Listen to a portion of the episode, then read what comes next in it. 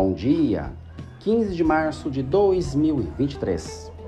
Resumo do Diário Oficial da cidade de São Paulo pelo Expresso Educacional. Né? A edição de hoje também se baseia na edição PDF do Diário Oficial. Página 136. Eleição para cargos DCP e diretor de escola nas DRES Ipiranga, Itaquera, São Mateus e JT. Página 190, perícias. Auxiliar técnico de educação. Para os ingressantes temos apto inicial, abandono de perícia inicial. Professor de educação infantil, avaliação com especialista, apto e inapto inicial, ausência na perícia inicial e abandono de perícia inicial. Diretor de escola, apto inicial. Concursos. Na página 5, nomeação sem efeito para professor de educação infantil, significa que a pessoa possivelmente ou não passou nas perícias, ou não compareceu na posse, ou alguma outra situação que de fato ela não iniciou o exercício desse cargo. Página 190. O concurso de professor de educação infantil e ensino fundamental 1 traz o resultado definitivo da homologação das inscrições afrodescendentes, deferidos e indeferidos. Né?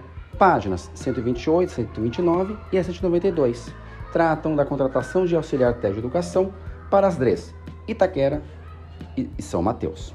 A Câmara Municipal tem dois destaques, um que já viemos noticiando esses dias, está na página 207, pela Comissão de Educação, Cultura e Esportes, com diversos PLs né, que serão analisados hoje, né, diretamente na Câmara Municipal, às duas da tarde, na Sala Tiradentes. Programas que vêm desde Programa Municipal de Inclusão Graduada, Cartão Alimentação, entre outros, como foi dito no Expresso Educacional desde segunda-feira. A Comissão de Finanças também traz alguns PLs para serem discutidos hoje. PL 134, 218, que é aulas de música na grade curricular.